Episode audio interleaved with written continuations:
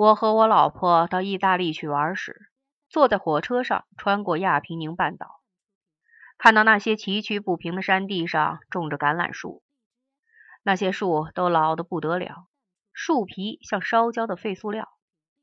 我乐意相信这些树从古罗马活到了现在，虽然那些树边上就是年轻的柑橘树，还有现代化的喷灌设备在给柑橘树上水。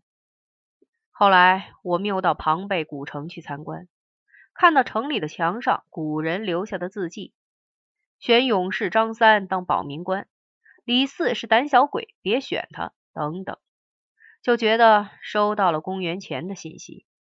那个时候，每个人都是战士，每座房子都是工事，不管什么官，都是军事首领。这片废墟永远是吵吵闹闹的，只可惜在那些废墟里，什么味道也闻不到。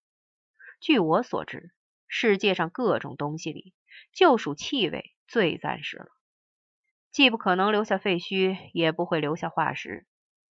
假如庞贝古城里出现了公元前的气味，那些雕像和在火山灰里浇筑出的古人的模型就会一起借尸还魂，跳起来争吵，甚至大打出手。我想象他们的气味应当是一种火辣辣的消杀之气，就像火葬场的气味，或者生石灰的味道。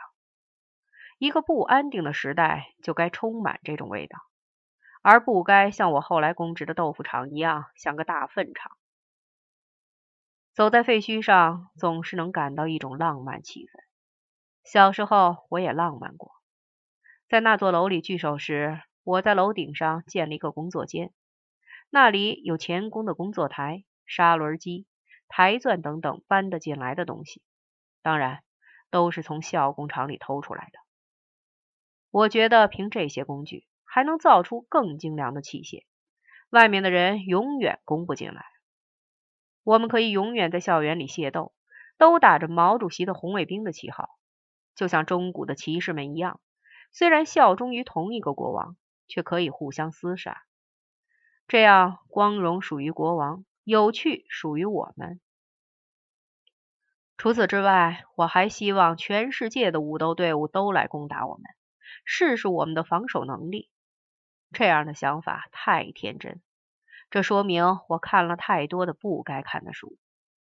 杏颜色的大学生比我大得多，知道我很天真。他说我们的生活不是这么安排的，就怀着一种悲天悯人的心情爱上了我。等到校园里动了枪，工宣队、解放军冲了进来，把武斗队伍统统解散，我就永远失去了这份天真。我天真的时候想过。我们应该享受一个光荣的失败，就像在波斯尘土飞扬的街道和罗马街头被阳光灼热的石板上发生过的那样。杏颜色的大学生应该穿上白色的轻纱，被镀金的锁链反锁双手，走在凯旋的队伍前面，而我则手捧着金盘跟在后面，盘里盛着胜利者的战利品。在这片刻的光荣之后。他就被拉到神庙里，惨遭杀戮，作为献神的祭品；而我被钉在十字架上，到死方休。如果是这样，对刚刚发生的战争就有了交代。而一场战争既然打了起来，就该有个交代。但是事实不是这样的。事实上，交战的双方都被送到乡下教小学，或者送去做豆腐。没有人向我们交代刚才为什么要打仗，现在为什么要做豆腐，更没人来评判一下刚才谁打赢了。我做的投石机后来就消失在废料堆里，不再有人提起。我们根本就不是战士，而是小孩子手里的泥人，一忽被摆到桌面上排列成阵，形成一个战争场面；一忽又被小手一挥，缺胳膊少腿的跌回玩具箱里。但是我们成为别人手里的泥人，却不是自己的责任。我还没有出世，就已经成了泥人，这种事实使我深受伤害。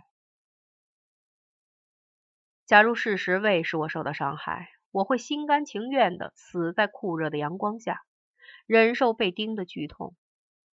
杏颜色的大学生被反复着双手，也会心甘情愿的把血管喂给祭司手里的尖刀，然后四肢涣散、头颈松弛的被人拖开，和别的宰好的女人放在一起。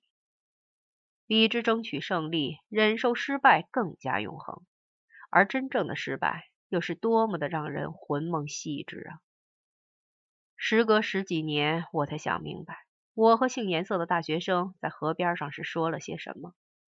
我说：“给我一场战斗，再给我一次失败，然后我就咽下失败的苦果。”而他早已明白，没有战斗，没有失败。假如富彩开到了你头上，苦果就是不吃也得吃。但他只是呕吐，什么也不和我说。现在我想到杏颜色的大学生再见到我时的情形，他说：“你长大了，也就是这样啊。”这应该是一声惨呼吧？我还该是什么样？在空旷无人的河边上，我那张小丑脸直对着他的漂亮乳房，那个景象不同凡响。我对他寄予了很大希望，他又对我寄予了很大希望。到后来，我看到他形容憔悴。闻到他身上的葱姜气，感到失望。他看到我意气消沉，神色木然，又何尝不失望？这说明他后来也像我爱他那样爱我吧？没有人因为她长得漂亮就杀她祭神，也没人因为我技巧狠毒就把我钉死。这不是因为我们不配，而是因为没人拿我们当真，而自己拿自己当真又不可能。